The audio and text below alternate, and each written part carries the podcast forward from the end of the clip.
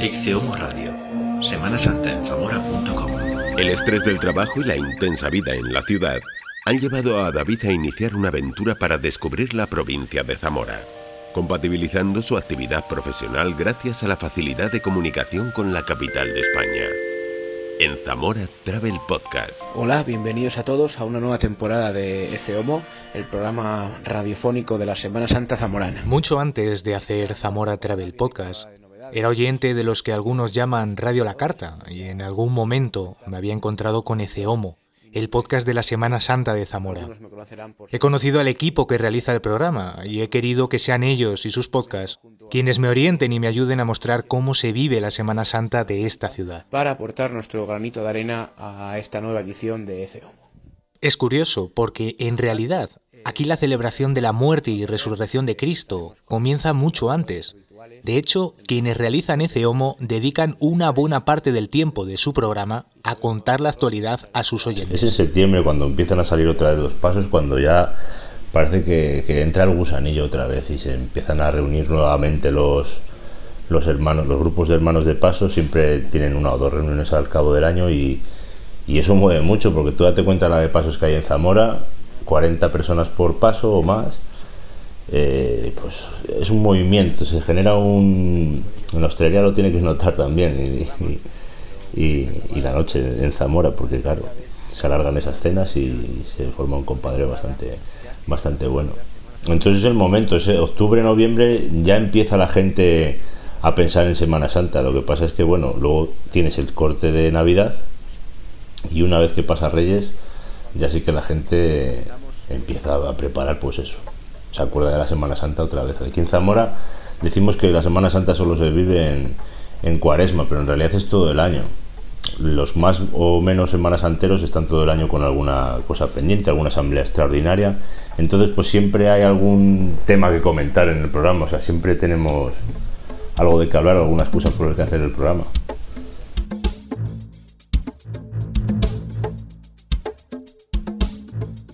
La Semana Santa de Zamora se rige por una serie de jerarquías que otorga y designa, en cierto modo, la función de cada uno de los hermanos que forman parte de la cofradía. Y es que todo ha de salir a la perfección. Pues dentro de una cofradía está desde el hermano de fila, que va con su hachón, con su vara, el día de la procesión se pone en la fila y desfila y se acabó. Luego, pues eh, de ahí para arriba puedes ir subiendo, aunque eres el, tienes la misma categoría en realidad, eres un hermano igual, aunque seas el presidente de la cofradía, tienes que pagar tu cuota y tienes las mismas obligaciones y los mismos derechos. Dentro de una directiva hay una serie de personas que cada una tiene un, puesto, no está el que se ocupa de las cuentas, el tesorero, está el presidente, está el secretario que, que hace todas las actas y contesta las cartas y una de las figuras es la de la camarera, que es la persona, es una persona encargada, una persona de confianza de la directiva que se encarga de vestir a la, a la Virgen. O sea, es ella la que se ocupa de que la Virgen esté no solo el día de la procesión, que es el día más que se esmeran más porque es el día que lo va a ver todo el mundo, sino todo el año. Cuando hay que cambiar algún traje, no, no, no todo el año están normalmente las imágenes vestidas igual.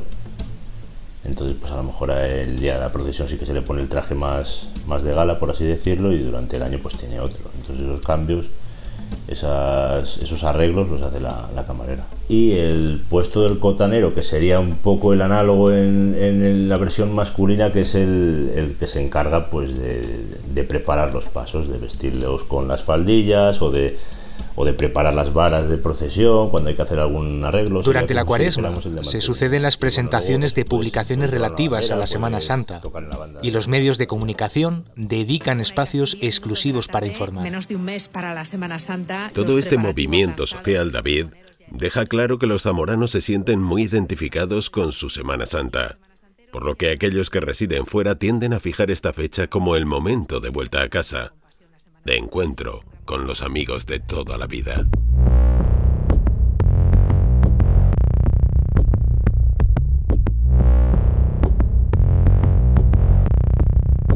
He podido visitar muchas iglesias y también el Museo de Semana Santa, observando las imágenes que procesionan en Zamora.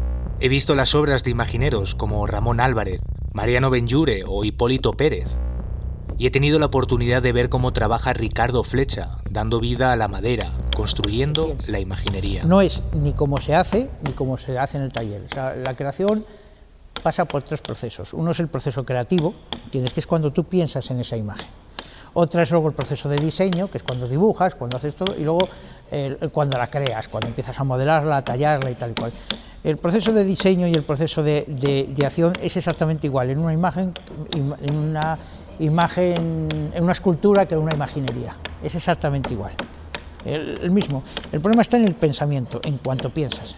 Si tú haces una imagen para la Semana Santa tienes que tener en cuenta la tradición, tienes que tener en cuenta la cultura, que la cultura no deja de ser una actividad, sea, una actividad humana que hemos heredado de los mayores. Entonces todo eso te va pesando. ¡Acortamos un poco el paso! En la base de cada uno de los pasos que desfilan en las procesiones están los cargadores.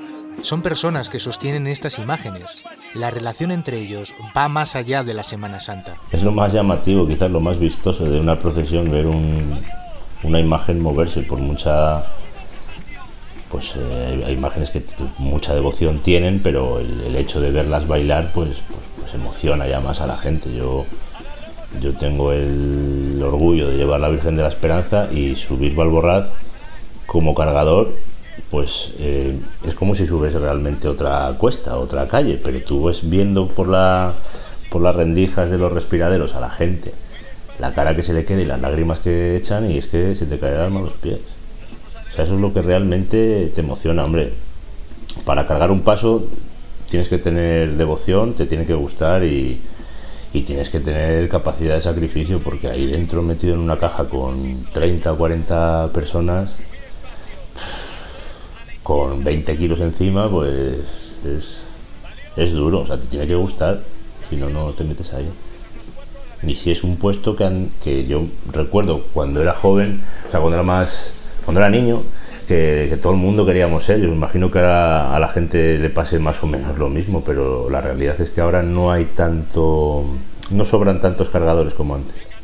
Yo he estado en pasos donde es una auténtica familia y, y aparte de las reuniones anuales que tienes durante el año, luego se hace una convivencia otro día y vas allí con las familias a pasar el, el día, vas tú con tu familia, el otro con su familia y juntos hay 100 personas a lo mejor y, y bueno, pues es un. Es para mí lo más bonito de la Semana Santa, las, esas cosas, esos vínculos que se crean, en este caso debajo de un paso, pero el que esté en una banda le va a pasar lo mismo. Gente que no se conocía de nada o que por su estatus social o por su trabajo no iban a coincidir nunca o no, no pegarían, pero sin embargo coinciden debajo de un paso y se pueden hacer hasta hermanos.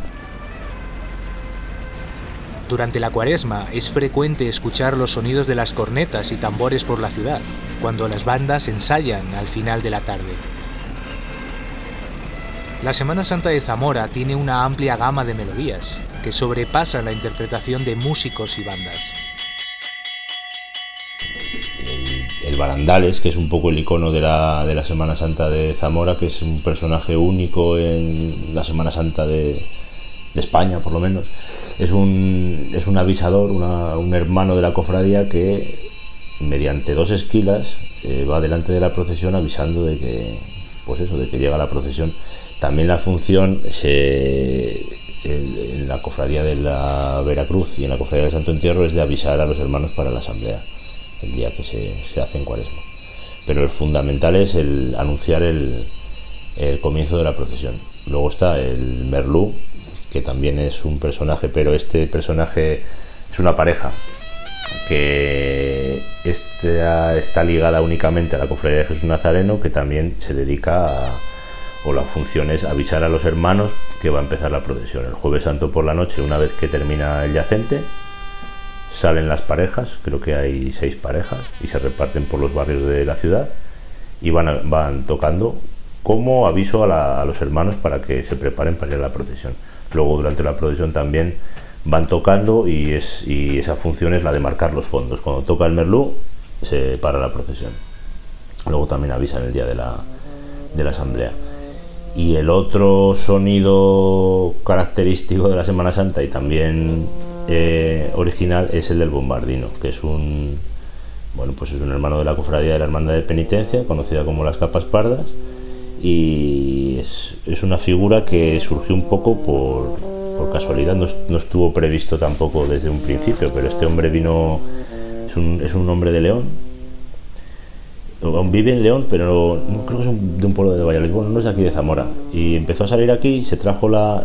Eh, en la Hermandad de Penitencia esa noche toca un quinteto de viento. Y este hombre, eh, que, creo que es posterior, este hombre toca un bombardino, entonces interpreta salmodias eh, antiguas y pues es que esa noche, la verdad, cualquier cosa que, que toquen así con el silencio de, del miércoles santo por las calles, calles que van, la verdad es que impresiona bastante, a la gente le le sorprende bastante esa figura, la figura del bombardino. Y serían quizás las tres más destacables, aunque pues si hablas de sonidos tienes que hablar de marchas de Semana Santa, porque las marchas, las bandas de, música, eh, con sus marchas, pues eh, son casi la, vida que da a las procesiones muchas veces, el, ánimo que le da a los pasos y bueno, la motividad que eso surge. Y los coros también, los coros de Semana Santa que hay sobre todo en las hermandades penitenciales, pues que lo mismo, que impresionan mucho, que interpretan obras antiguas y bueno, o de nueva creación, pero inspiradas en, canto gregoriano y la verdad es que son muy impactantes.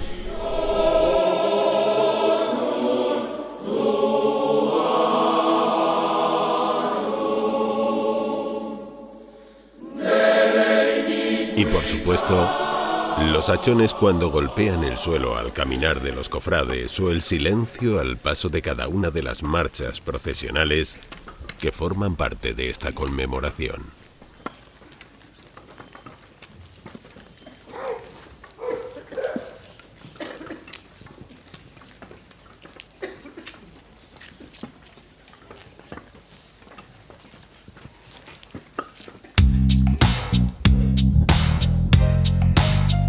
No se trata solo del espíritu. Durante la Semana Santa hay que alimentar también el cuerpo de todos los que llegan a Zamora en estas fechas, en la que la gastronomía ocupa un lugar relevante.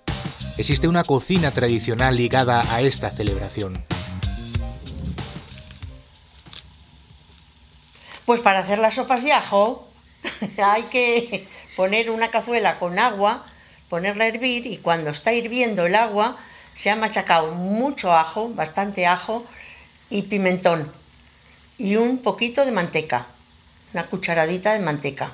Se le añade todo y ahí que cueza un ratito.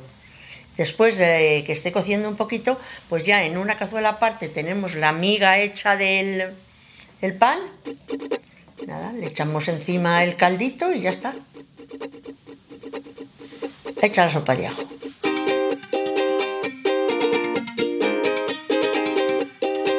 Son numerosos los aspectos culturales y sociales que forman parte de esta festividad. La tradición también cobra gran importancia en los referentes de quienes les han dado continuidad, personas que sin ellos la Semana Santa de esta ciudad no sería lo mismo. Protagonistas de una historia que podemos descubrir y de la que Ceomo deja constancia en su podcast desde el año 2013. Conozco ya su historia, los símbolos, la tradición, algunos de sus protagonistas, la iconografía. Solo me falta contemplar en directo cómo los zamoranos viven y sienten la pasión, muerte y resurrección de Cristo. Pero eso hay que vivirlo. Soy David, tengo 37 años. Soy de Madrid y trabajo para una multinacional. He decidido desconectar, reencontrarme, me voy a Zamora. Quiero conocer sitios auténticos, espacios naturales, las tradiciones, gente auténtica. Cambio de vida. Cogeré mi bici, la mochila y voy a compartir contigo este diario. Zamora Travel Podcast, una iniciativa del Patronato de Turismo de la Diputación Provincial de Zamora.